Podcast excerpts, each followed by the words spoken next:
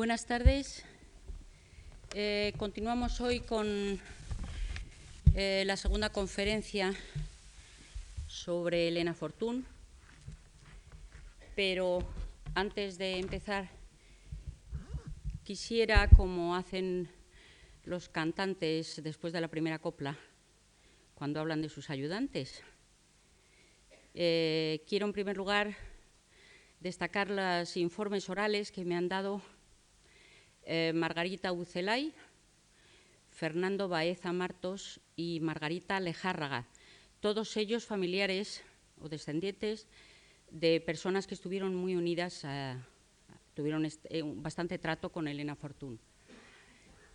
En cuanto a bibliografía, me han ayudado mucho eh, Carmen Criado, Amalia Martín Gamero, Ana María Arias de Cosío y sobre todo Maricruz Seoane, que me ha prestado muchos libros y que ya no es nueva entre nosotras la vieja costumbre de intercambiar lo que llamamos en un lenguaje familiar artajerjes.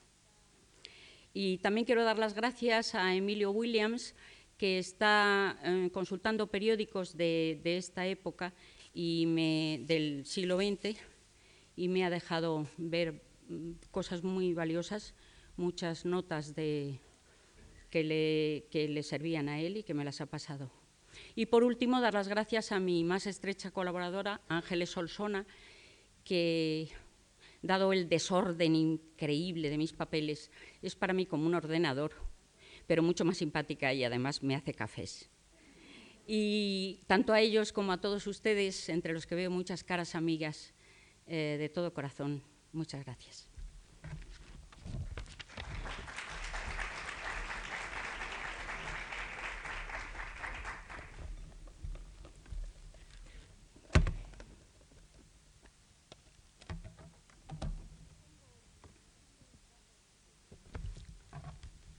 Me propongo hoy, manejando los datos de que dispongo, hablar de la transformación de Encarna Aragoneses de Gorbea en Elena Fortún.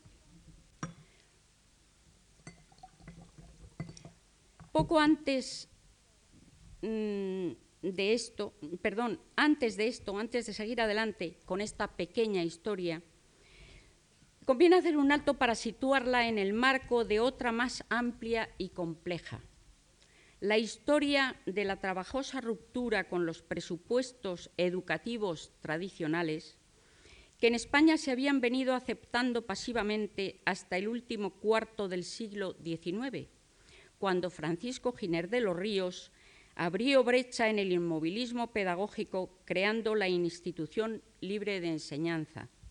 En octubre de 1876, es, decir, exactamente diez años antes de que naciera nuestra autora. De momento va a bastar con que retengamos esta fecha y con recordar algo, algo, tan sabido como que los hijos de los institucionistas y también los nietos, claro, habían de jugar un papel muy importante como reformadores de la España contemporánea. Qué buena falta hacía porque a principios del, siglo el 70% de la población española seguía siendo analfabeta.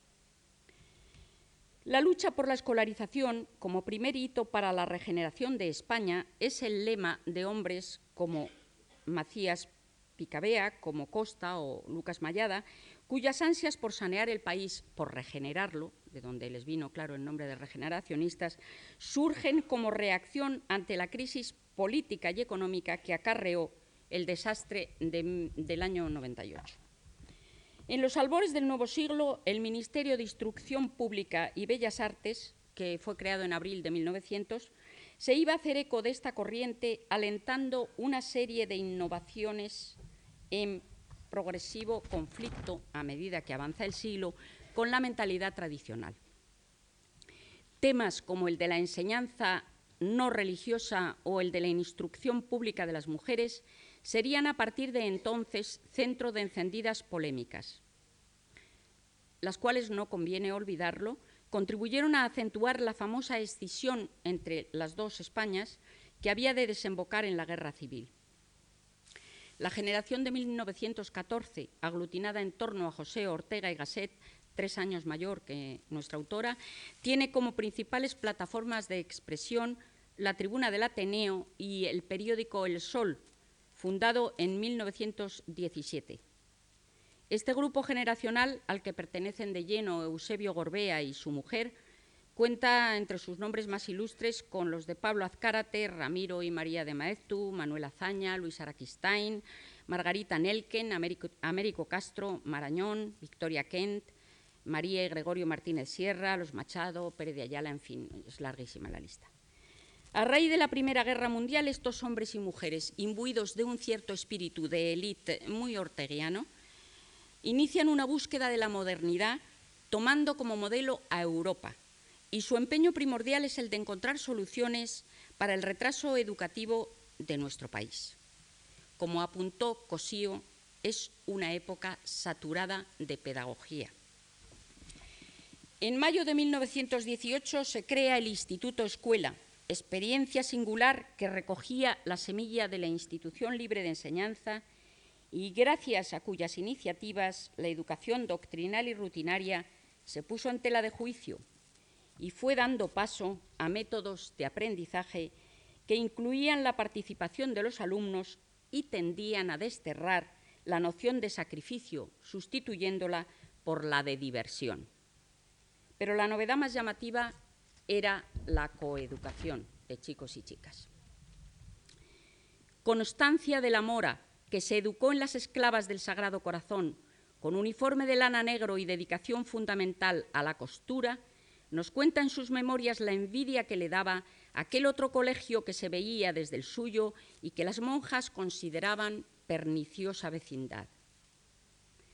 En la calle de nuestro colegio en Madrid, dice, en el edificio de al lado, estaba instalada una de las pocas escuelas laicas de entonces, Fundada por don Francisco Giner, la institución libre de enseñanza había servido de hogar a toda una generación de amantes de la naturaleza, de la verdadera cultura y de las cosas sencillas. Nosotras veíamos desde la terraza del convento jugar alegremente a los niños con las niñas de la escuela vecina y recuerdo cómo las piadosas monjas nos lo señalaban con el dedo durante nuestros tristes recreos, diciendo esos niños son malos, no aprenden religión, sus padres son liberales y los pobrecitos están condenados a sufrir el fuego eterno. Además, tampoco quieren al rey. Desde el mismo momento de su fundación tuvo un protagonismo especial en el Instituto Escuela una destacada pedagoga española que ya en 1915 había fundado bajo el patronato de la Junta para Ampliación de Estudios, el primer centro oficial de España para mujeres universitarias, la residencia de señoritas, ridiculizada por sus detractores como internado exótico. El adjetivo exótico se esgrime mucho como insulto en los comentarios de prensa de la época que combaten las novedades y tiene cierto matiz de escándalo. Discípula de Unamuno y Ortega, asistente a diversos congresos sobre educación en Europa y Norteamérica, aquella exótica pionera, hija de padre vasco y madre inglesa, se llamaba María de Maeztu Whitney. Carlos Morla, un diplomático chileno que la conoció por entonces, nos ha dejado de ella el siguiente apunte. Rubia, menuda, vibrante, se expresa con una locuacidad tal que a veces resulta casi imposible seguirla por la cantidad de cosas que hilvana en un breve periodo de tiempo. Sin el menor aspecto varonil, no tiene, sin embargo, tiempo para ser femenina. Viste de cualquier manera y es inexistente en ella todo espíritu de conquista. Rebate con una rapidez de percepción y una serena confianza en la verdad de lo que afirma que si no convence definitivamente, por lo menos impresiona y crea perplejidad. Lleva puesto un abrigo de carácter indeterminado y un sombrerito en la nuca, siempre el mismo, al que Federico ha dedicado una copla inofensiva con acompañamiento de guitarra, el sombrerito de María. Dicen que es de moda llevarlo así, pero en ella diríase que se le va a caer o que se le ha caído ya.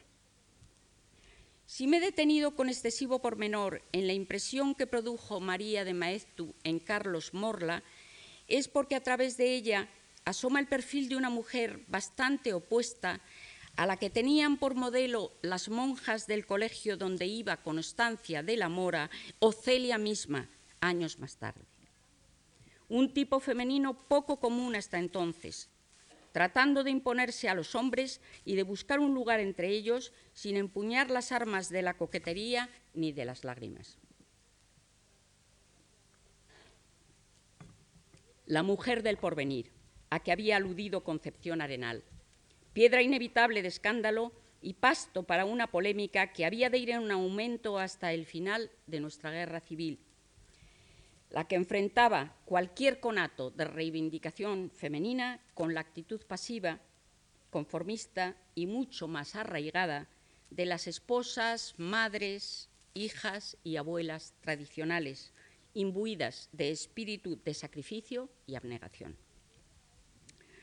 Consciente María de Maeztu de que era a estas mujeres sin estudios y que vivían al margen de toda actividad colectiva, a las que más falta hacía sacudir de su letargo, consideró preciso establecer otro lugar de reunión no tan exótico, ni afín a sí misma, como el que daba albergue en la residencia de señoritas a unas chicas que ya iban a parar allí porque compartían de antemano inquietudes renovadoras.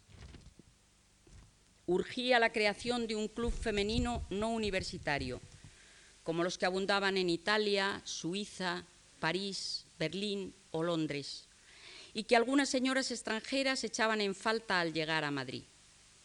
Un sitio de tertulia más corriente, que no despertara recelos a poder ser, que de eso se trataba. En un texto de 1921, donde se intenta desactivar y hacer más atractivo e inocuo ante los reticentes este afán de las mujeres modernas por reunirse fuera de sus hogares, se propone el modelo norteamericano, cita, claro, burgués, práctico y transparente, al que podría llamarse feminismo de las amas de casa. Invocando este tranquilizador apelativo, se doraba la píldora de un discurso defensor de aquellas mujeres insatisfechas y ya no tan jóvenes que, decía el texto, después de cumplimentados sus deberes y educadas sus hijos y educados sus hijos, reglamentada en perfecta ordenación la rutina del arreglo doméstico, cumplidos ya o a punto de cumplirse los 40 años, curadas de amor, se encontraron ya no tan bonitas, pero sí tan sanas y tan fuertes como a los 20 con el entendimiento más abierto y el corazón más generoso, y no quisieron resignarse a retirarse a un rincón de la vida como trastos inútiles. Estas mujeres maduras comprendieron que si para los hombres no es desgracia haber llegado a la madurez, no debiera serlo tampoco para ellas. Es un fragmento de Cartas a las Mujeres de España, publicado en 1921 y firmado por Gregorio Martínez Sierra, aunque su autoría real, de su autoría real hablaré luego, porque lo escribió todo su mujer, de la que hablaré cumplidamente luego. A mí no hay quien me quite de la cabeza que en este texto, donde se da una de cal y otra de arena, perteneciente a un libro muy divulgado en la época, Ahí está ya el embrión del proyecto que le andaba rondando a María de Maeztu por la cabeza y que es fiel trasunto, enunciado en castellano, de aquellos clubes europeos y americanos que ella tal vez había conocido, propicios para fomentar el intercambio de ideas, encauzar actividades de tipo artístico y literario, o simplemente dar a algunas amas de casa, hartas de encierro, ocasión para cambiar de decorado y conocer a nuevas amistades con las cuales charlar, tomar el té o simplemente jugar a las cartas. Así surgió en 1926, bajo la presidencia de la infatigable María de Maeztu, el Liceum Club Femenino, que se puso de moda enseguida y donde muchas madrileñas de la burguesía ilustrada, generalmente casadas y ya no tan jóvenes, encontraron un respiro a sus agobios familiares y una ventana abierta para rebasar el ámbito de lo doméstico. Lo de mujer honrada, la pierna quebrada, empezaba a ser una antigualla y había que adaptarse al ritmo, al ritmo de los tiempos. Sin embargo, estas reuniones en el Liceum, que tanto eco hallaron en quienes estaban rabiando por buscar esparcimiento fuera de las paredes de su casa, siguieron significando para mucha gente, como vamos a ver enseguida, más que un inocuo pasatiempo, una inquietante novedad, contra la que solo cabía luchar ridiculizándola. En el capítulo Promesas sin cumplir de Celia lo que dice, la niña entra en el cuarto de su madre, todos recordamos ese momento. Su madre se está arreglando para salir y le pide que le tome la lección. Ella sigue puliéndose las uñas, distraída con el polisuar, sin hacerle caso, mientras Celia, de pie y con las manos a la espalda, la mira con envidia. Hay un tiesto con un cactus sobre la mesita Art Deco. Copio parte del breve diálogo entre la madre y la hija. Ea, vete a tu cuarto, que tengo mucho que hacer. ¿Qué tienes que hacer? Muchas cosas. Tomar la cuenta a la cocinera, escribir dos o tres cartas y salir a las seis a tomar el té con mis amigas del liceum.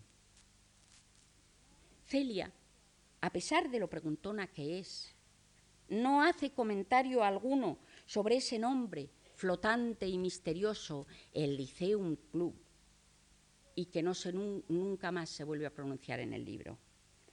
Yo que me sé casi de memoria todo lo que se dice en Celia, lo que dice, había pasado muchas veces por esta conversación entre la madre impaciente y la niña que no entiende la lección de historia, pero me había quedado tan inalvis como Celia sobre la identidad de ese sitio raro a donde se escapaba su madre por las tardes a tomar el té y que sonaba a latín, aunque fuera tan moderno, o sea, exótico. En cambio, la autora del diálogo citado conocía de sobra, por haberlo frecuentado muchísimo, aquel local que queda mencionado de pasada y como enclave un paraíso para madres cansadas del que naturalmente estaban excluidos los niños. Porque una de las socias más asiduas y hasta viciosas del Liceum Club a lo largo de los 13 años en que permaneció abierto fue Encarnación Aragoneses Urquijo, señora de Gorbea. Su hijo Luis, si no se había casado ya, estaría a punto de hacerlo. Ella odiaba lo doméstico, el Liceum Club fue su segunda casa. Allí iba todos los días, allí se pasaba las horas muertas en la biblioteca, allí nació Elena Fortún. Como quiera que estos años, desde 1926 hasta la toma de Madrid por las tropas del general Franco, son fundamentales para situar la labor de nuestra escritora y entender su proceso de transformación, es preciso hablar un poco de este importante nido del feminismo español, de las polémicas que originó y también de las personas que lo frecuentaban.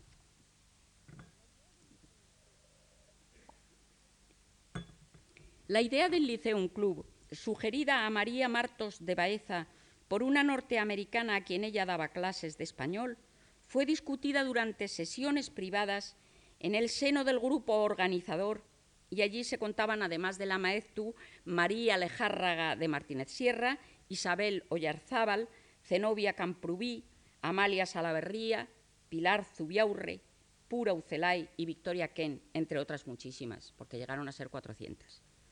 Se barajaron distintos criterios. Por ejemplo, Victoria Kent, Trudy Araquistain y Mabel Pérez de Ayala preferían que el club fuese mixto, y tal vez hubiera sido acertado seguir esta opinión para obviar algunas de las críticas que luego surgieron.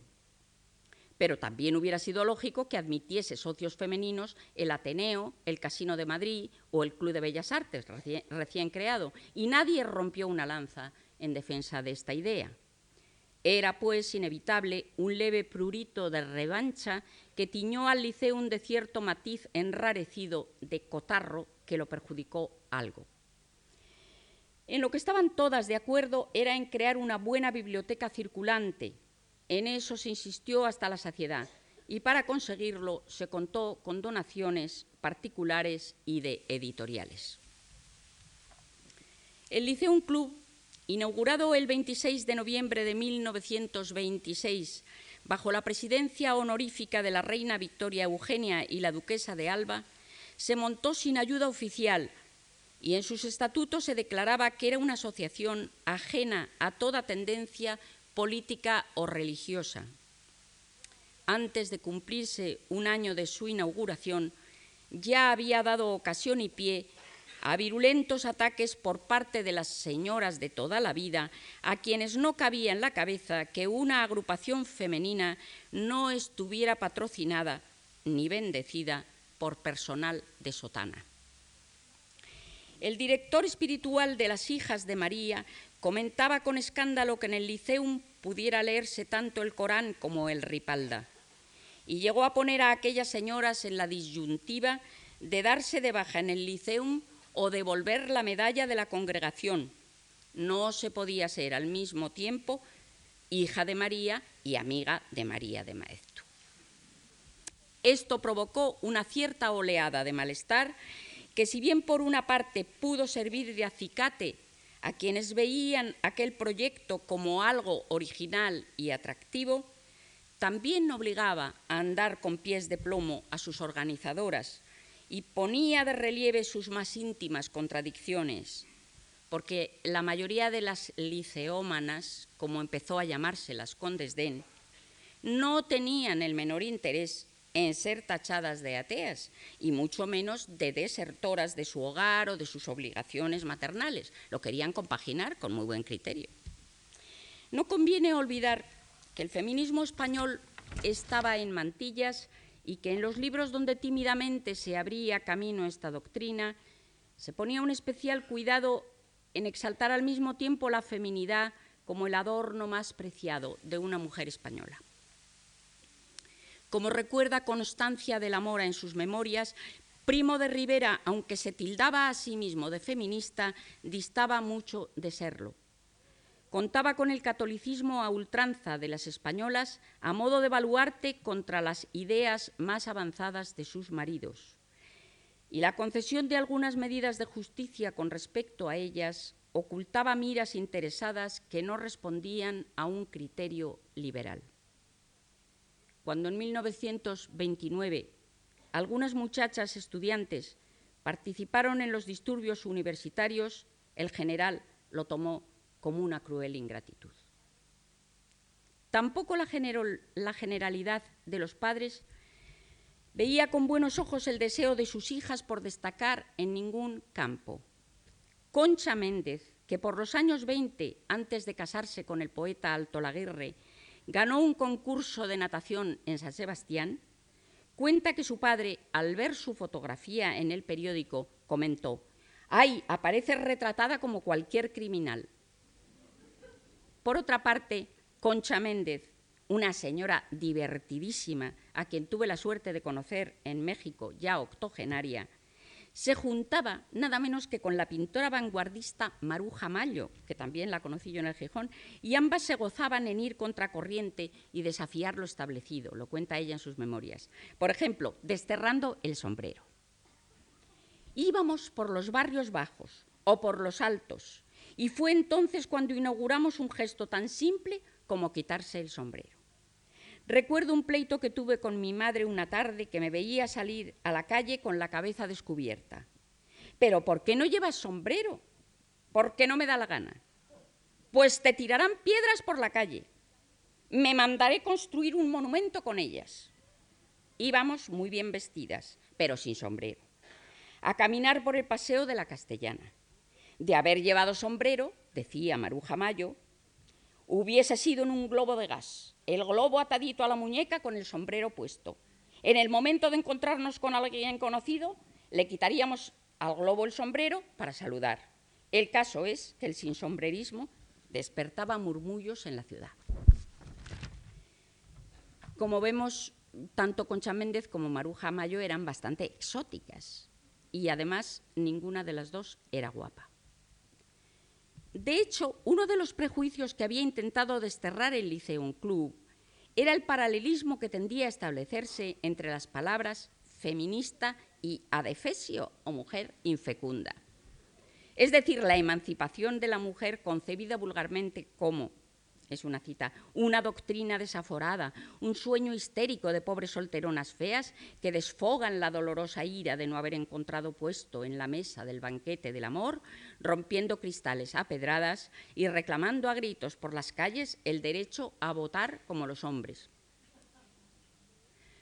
Pues bien, conocedora María de Maeztu de este extendido prejuicio, al que su propia personalidad podía prestar apoyo, no por fea, sino por soltera, quiso ponerse en guardia contra él, reclutando de preferencia entre señoras casadas a los miembros de la nueva asociación, lo cual no quiere decir que a las solteras se les negara el acceso. Concha Méndez misma, cuando entró a formar parte de este club, era soltera porque tardó algo en casarse. Eh, para la época se casó de 31 años. Explotar la cantera de las esposas para nutrir las filas del Liceum Club ofrecía varias ventajas con vistas a su posibilidad de éxito. Aparte de que pudiera contribuir a ahuyentar el prejuicio que acabo de mencionar, extremo este en el que María de Maeztu se vio defraudada, cabía esperar una mayor capacidad de respuesta que se produjo inmediatamente por parte de quienes estaban más necesitadas todavía que las solteras de recreo y de autoafirmación. Pero había también otras razones, claro, de tipo económico. Algunos nombres de las primeras liceómanas, entre las que se cuentan Carmen Monné de Baroja, María Martos de Baeza, Zenobia Camprubí de Jiménez, María Lejárraga de Martínez Sierra, María Goiri de Menéndez Pidal o Pura Maortua de Ucelay, nos revelan que María de Maeztu había tenido buen tino y cuidado a la hora de elegir sus socias entre mujeres de profesionales respetables y prestigiosos, es decir, gente o con dinero o con influencia, y desde luego bien relacionada socialmente. La habitual zumba de los madrileños no tardó en bautizar al Liceum como el Club de las Maridas. Esta denominación parece que partió de la irrespetuosa Concha Méndez, o al menos así lo cuenta ella en sus memorias.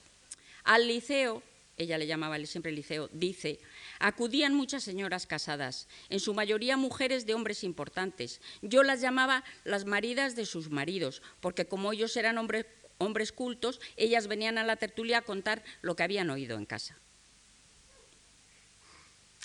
La primera sede del Liceum Club estaba en la calle de Infantas, esquina a Colmenares, exactamente en el mismo sitio, en el mismo edificio donde se ha instalado actualmente el Ministerio de Cultura. Se trataba de un viejo edificio del 17, medio derruido, al que siempre se ha conocido por el nombre de la Casa de las Siete Chimeneas.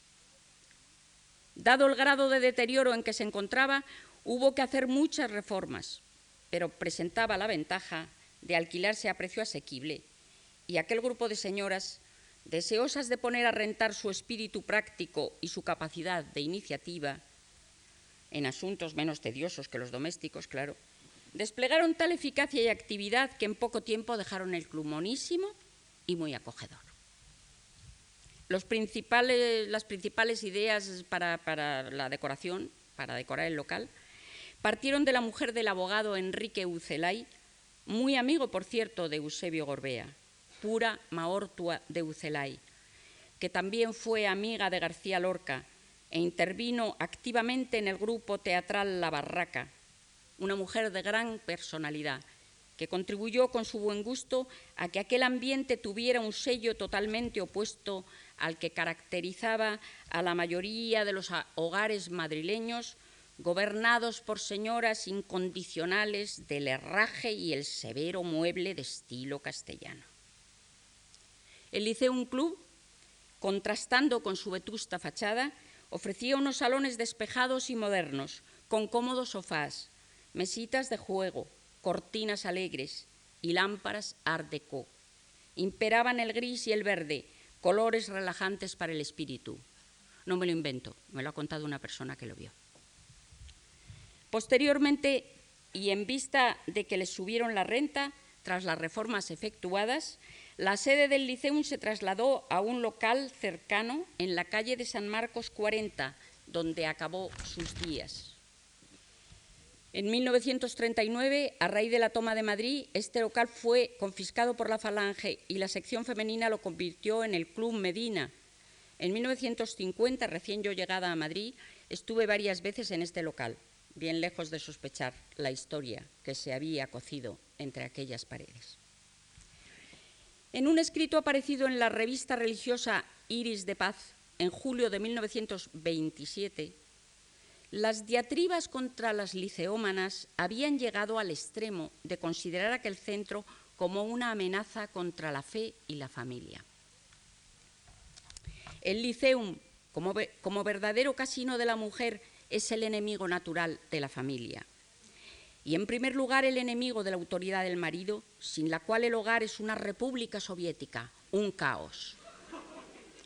¿Qué autoridad le queda al marido si la mujer se parapeta en el liceo un club, ninguna. Hay que hacer esto, dirá el marido. Imposible, dirá la mujer liceómana. Precisamente esta tarde tengo que estar sin falta en el liceum. Pero mujer, si es una cosa urgente, si es un negocio que debemos resolver cuanto antes, pues que se hunda el negocio. Yo no puedo faltar al liceum club. Ya irás otro día.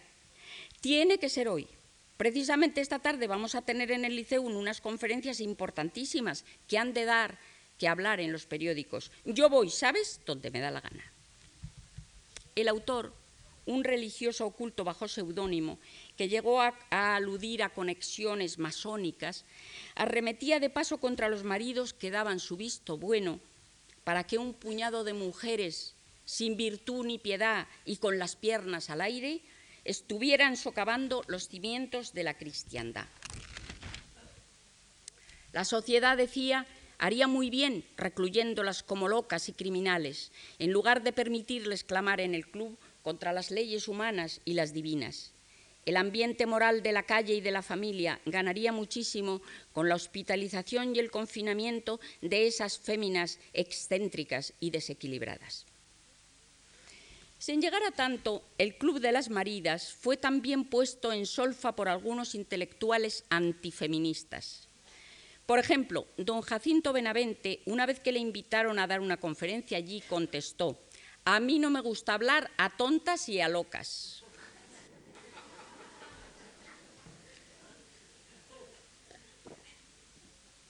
En cambio, otros escritores del tiempo se prestaron gustosos a colaborar con las actividades del club como Alberti, García Lorca, Ricardo Baeza, Unamuno, Ramón Gómez de la Serna, Benjamín Jarnés o Américo Castro. En noviembre del 28 vino también Marinetti. A los cinco meses de su inauguración, el club, que había abierto con 115 asociadas, tenía ya 400 y los periódicos de corte más liberal aprovechaban la ocasión para poner de relieve una cuestión larvada pero candente, la situación civil y política de la mujer española. No en vano, Victoria Kent estaba entre las fundadoras del club, una mujer de leyes a quien se respetaba y que les sacó muchas veces las castañas del fuego a aquellas señoras. Carlos Morla dice de ella, Victoria Kent es sin duda una mujer de una calidad superior y digna de inspirar las mayores admiraciones enérgica y a un tiempo reposada, dos condiciones generalmente antagónicas, posee además el don de una tranquila seguridad en sí misma. Periódicos de corte más conservador como ABC se ocupan de las actividades culturales y artísticas del Liceum, evitando entrar en mayores polémicas y ensalzando hasta el exceso la feminidad de sus miembros. Por ejemplo, el 4 de marzo del 27 se lee el movimiento se demuestra andando, y si los andares son femeninos, firmes y graciosos, la demostración resulta más persuasiva y elocuente. Este es el caso del Liceum Club, que cuenta ya con 400 asociadas y diferentes actos que proclaman que este club es algo muy serio. salta a la vista que aquí la palabra serio no está tomada demasiado en serio. Ya hemos dicho que esta asociación se había montado sin ayuda oficial, de tal manera que la labor de recaudar fondos exigía una capacidad para la buena administración de que no estaban exentas la mayoría de aquellas señoras, capaces de inventar lo que hiciera falta para sacar adelante su proyecto, aparte de organizar cursillos, conciertos, exposiciones de pintura y artesanía, charlas y rifas de cuadros, se supone que las asociadas que gozaran de mayor desahogo económico aportarían una ayuda más sustanciosa, como es natural. No era este el caso de Encarna Gorbea, así la llamaron siempre sus amigas, la cual, según parece, por aquellas fechas no andaba muy, muy bollante de dinero y abrigaba la pretensión de encontrar un trabajo. Esta actitud se consideraba moderna, en oposición a la que daba por hecho que el hombre, al casarse, compraba la libertad de la mujer al precio de asumir el deber de alimentarla. Una liceómana ilustre, Margarita Nelken, había escrito pocos años antes en un libro que despertó gran polémica. Es tan fuerte el prejuicio que condena el trabajo femenino que la mujer que no se recató de buscar un comprador legítimo a quien venderse, se recata como de una vergüenza, como de una caída irremisible de sus esfuerzos por bastarse a sí misma. Desde luego seguía siendo un inconveniente estar casada para buscar trabajo. Constancia de la Mora, cuando empezó a tener problemas con su primer marido, se presentó un anuncio de la casa Singer porque buscaban a una secretaria que supiese inglés, que ella lo sabía muy bien. Estuvo a punto de obtener el puesto, pero lo perdió al declarar que estaba casada. Posteriormente se colocó como dependienta en la tienda que habían abierto Zenobia Camprubí y su amiga Isabel Muñoz y que se llamaba Arte Popular. Se sostenía cuenta constancia en sus memorias, gracias a los extranjeros, en su mayoría americanos, y a un grupo de intelectuales amigos de Zenobia. Mi presencia en la tienda atrajo nueva clientela, pues muchas señoras de la buena sociedad acudían, aunque no fuera más que por ver a una nieta de don Antonio Maura despachando. Las diatribas de Margarita Nelken contra la reclusión casera de la mujer se intensifican cuando compara esta situación con las grandes facilidades que se dan en los Estados Unidos a la mujer burguesa y artesana y ensalza las ventajas de la naciente industria electrodoméstica con vistas a, cito, impedir que vea su vida ahogada por las ínfimas tareas de la casa, que embrutecen a la mujer exclusivamente dedicada a ellas, agrian su carácter y la hacen por fin impropia para cualquier tarea del espíritu. Los afanes vanguardistas de Elena Fortún y los de cualquier liceómana hallan su portavoz en la autora de estos párrafos, que también pertenecía al club. Su libro La condición social de la mujer en España, publicado en 1921, no podía por menos de haber sido leído por todas ellas. De todas maneras, no parece que la señora de Gorbea quisiera encontrar un trabajo para aportar ayuda a los gastos del hogar, sino para irse de él y no deja de ser gracioso y un tanto novelesco para el perfil años 20 de este personaje, que la primera iniciativa de emancipación que se le ocurrió, vinculada a pesar de todo con la ciencia del hogar, fuera, según le ha relatado a su, nuera, a José Luis Borau, la de solicitar un puesto de representante del Electrolux, una de las primeras marcas de aspiradoras que intentaron desterrar de los hogares españoles el plumerón y el paño del polvo. Menos mal que no llegó a poner en práctica su intento, porque a la primera amiga con quien lo consultó le pareció totalmente descabellado y se lo quitó de la cabeza, insuflándole en sustitución otros proyectos más ambiciosos y divertidos. Esta amiga fue María Alejárraga de Martínez Sierra, verdadera mentora espiritual de Elena Fortún, su Virgilio en el camino de las letras.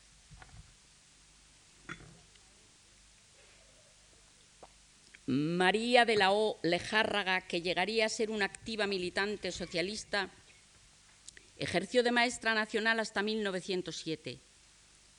En 1900 se había casado con Gregorio Martínez Sierra, seis años menor que ella y procedente de una familia burguesa tradicional. Era un chico tímido y desmedrado, amigo de los hermanos de María, al que ésta conoció en un baile veraniego de Carabanchel.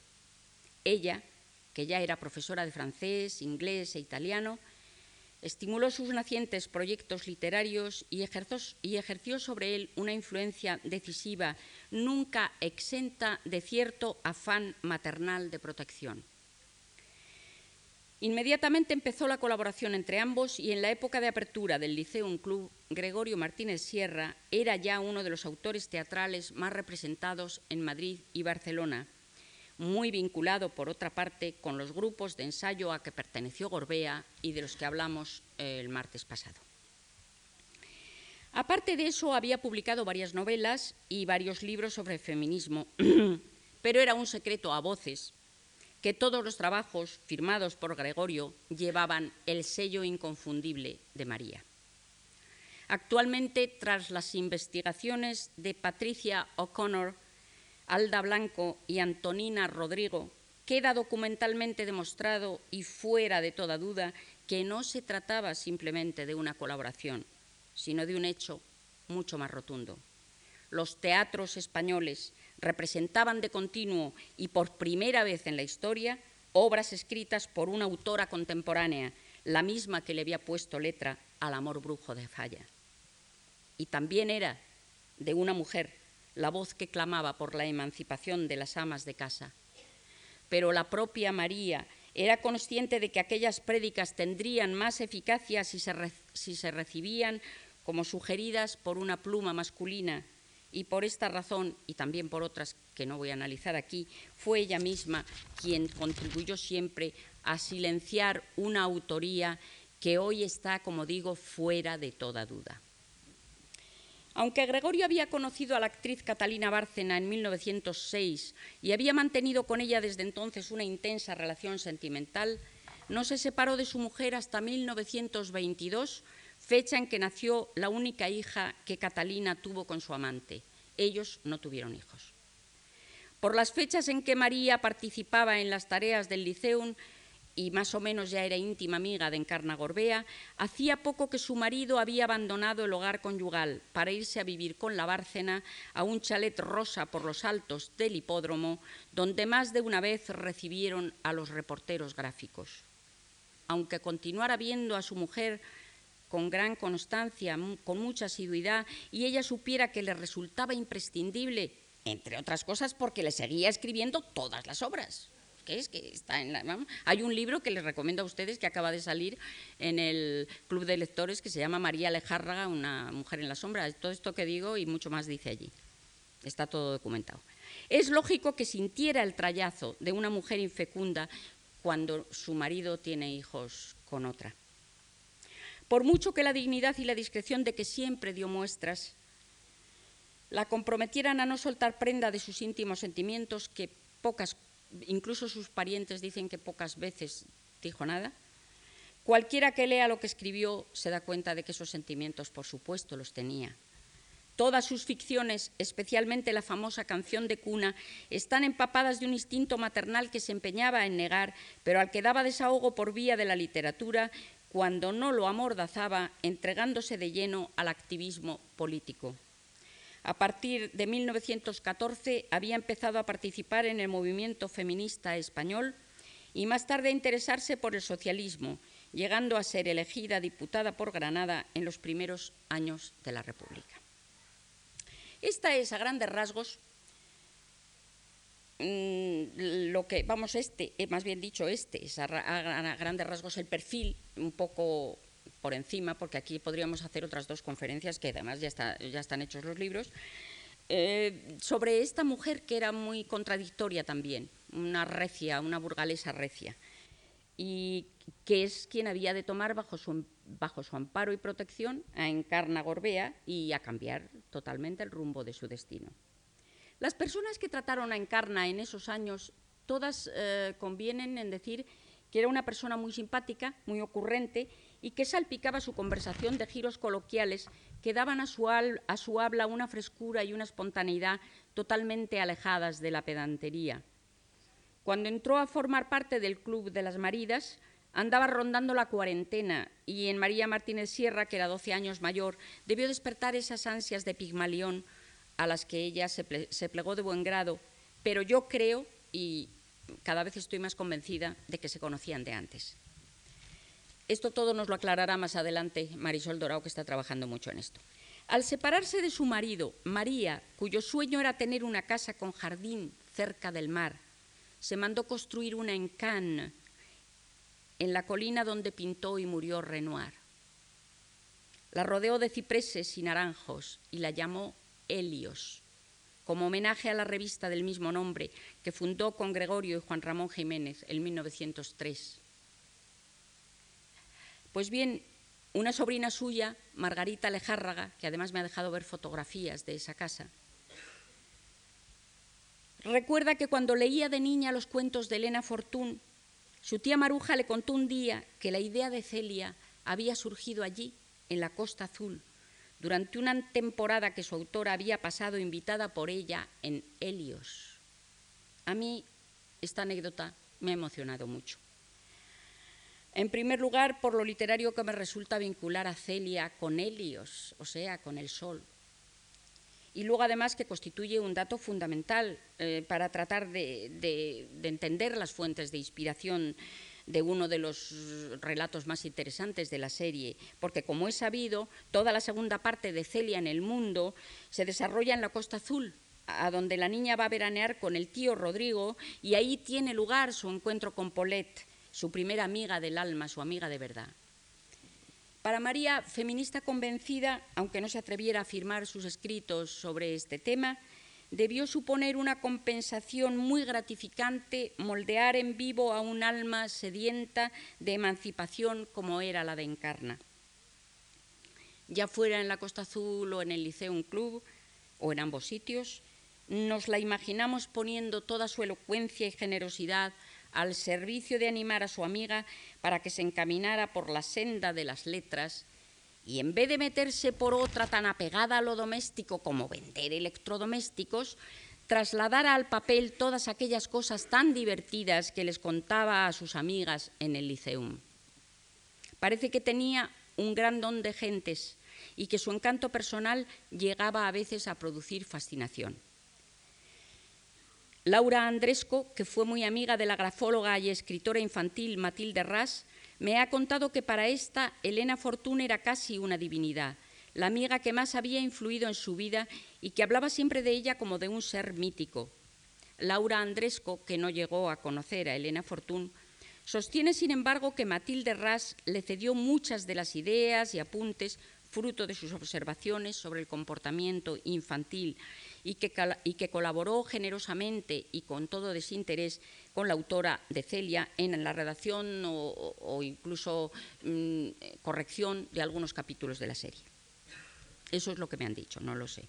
Otras amigas del club eran Magda Donato, a quien vimos en la cama con don Perlimplín el otro día, Carmen Monnet, la anfitriona del Mirlo Blanco, María Martos de Baeza, en cuya casa estaba Encarna cuando se suicidó Gorbea, Matilde Calvo Rodero, Adelina Gurrea, la mujer de Juan Ramón Jiménez, de quien se dijo cuando éste recibió el Nobel, hoy le han dado el Nobel a Zenobia, Pura Ucelay, Matilde Ras y Viera Esparza. Bien valdría la pena de rastrear más datos para elaborar un relato detallado de la vida y labor de estas mujeres cuyas huellas, por desgracia, se empiezan a esfumar. Algunas de ellas, como Matilde Ras y Magda Donato, Cultivaron, al igual que Elena Fortún, un género que a partir de la renovación educativa del Instituto Escuela había tomado un auge de vuelos menos tediosos y ejemplares que los del perfecto niño Juanito. Me refiero a la literatura infantil, que empezaba a tener en cuenta el punto de vista de los niños en vez de considerarlos objeto de sermoneo y de continuas prohibiciones.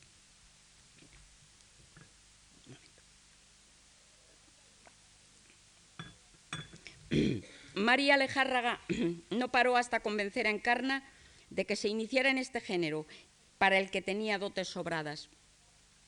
Congeniaron porque tanto una como otra conservaban la más pura rebeldía infantil que también heredó Celia. El rechazo evidente en ambas hacia algunas materias domésticas impuestas por la educación, como las labores de costura, debía estar arraigado en experiencias aborrecidas en la infancia. Los peores momentos que pasa Celia en el colegio están presididos por este odio a la aguja, que María Alejárraga expresa así en un texto suyo ya de tardío, de vejez, Una mujer por caminos de España, donde moteja a la costura de invención infernal y dice lo siguiente, la aguja se revela, negándose a seguir la dirección marcada, y en vez de pinchar la tela, pincha los dedos. Manchas de sangre deshonran la labor. El hilo se encarruja y forma nudos inexorables. El dedal se cae y después de rodar por el suelo va a esconderse detrás del más inamovible de los muebles. Las puntadas resultan desiguales, torcidas. La pestaña del dobladillo se escapa del hilván. El reborde se sale de madre. Horas perdidas, instantes malgastados, tiempo gris que no vale la pena de ser vivido. No era solamente esta rebelión contra las prédicas maternales y monjiles en materia de costura la que constituyó la red de afinidades que unieron a María y Encarna. También pensaban las dos, y lo escribieron, que los adultos, deseosos de quitarse a los niños de encima, los mandan a la cama en cuanto pueden, alegando que están muertos de sueño. Celia se indigna contra la ordenancista Miss Nelly, saliendo por los fueros de su propio sueño, porque le dice que ella que sabe de su sueño, en el que su preceptora no tiene por qué mandar. Y María Lejárraga dice en este mismo libro, siempre que el alma o el entendimiento se abisman en una visión inefable o en una indevanable maraña de misterio, siempre que el espíritu inmoviliza al cuerpo por estar demasiado absorto en su propio afán, hay una persona mayor que dice presuntuosamente, ese chiquillo se está durmiendo. Pero en ninguno de los textos donde la vieja María, ya exiliada, recuerda su infancia, se revela su complicidad con Elena Fortún tanto como a través de una anécdota que seguramente había sacado a relucir más de una vez en conversaciones privadas. Cuenta cómo para ella su madre era la personificación de la omnipotencia y la seguridad. Hasta que una mañana, cuando María tendría ocho años, al intentar cruzar la Puerta del Sol, cogidas ambas de la mano, notó que el ídolo perdía su aureola de poder supremo. Dice, con la seguridad de siempre, entregada a la protección infalible, cruzó, porque habla como si fuera de otra persona, cruzó desde la acera sur de la plaza hasta la fuente. Coches, carros, caballos, peatones no existían para ella. ¿Qué sucedió en el paso a la acera norte? No lo ha sabido nunca. Tal vez existiera un verdadero peligro que ella no advirtió, pero acaso la madre se dio cuenta de él y sintió miedo. Ello es que un estremecimiento singular corrió también por todo el cuerpo de la chiquilla y por primera vez se formuló en su mente la idea, aunque mi madre me lleve de la mano, puede atropellarme un coche. Cualquier lector de Celia lo que dice vinculará de inmediato este recuerdo infantil de María Alejárraga con el contenido de uno de los capítulos más poéticos de la serie Mamá es un hada. Interesa destacar este paralelismo no solo para acreditar el intercambio de confidencias y de influencias entre María y Encarna, ya que el recuerdo citado, claro, pasa transformándose de la memoria de una al texto de la otra, sino también la tendencia de Elena Fortún, oyente empedernida de historias ajenas, una tendencia que han recalcado, me han dicho varias personas, que tenía a, a aprovechar muchas veces las anécdotas que le contaban para luego trasladarlas ella a su ficción.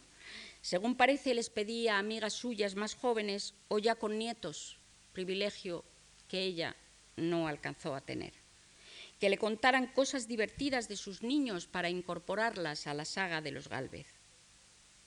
porque hay que decir que todo pasto era poco para alimentar y ver crecer a aquellos personajes de ficción. Y en cuanto inventó a Celia, ésta se le salió del papel y ya no la dejaba parar.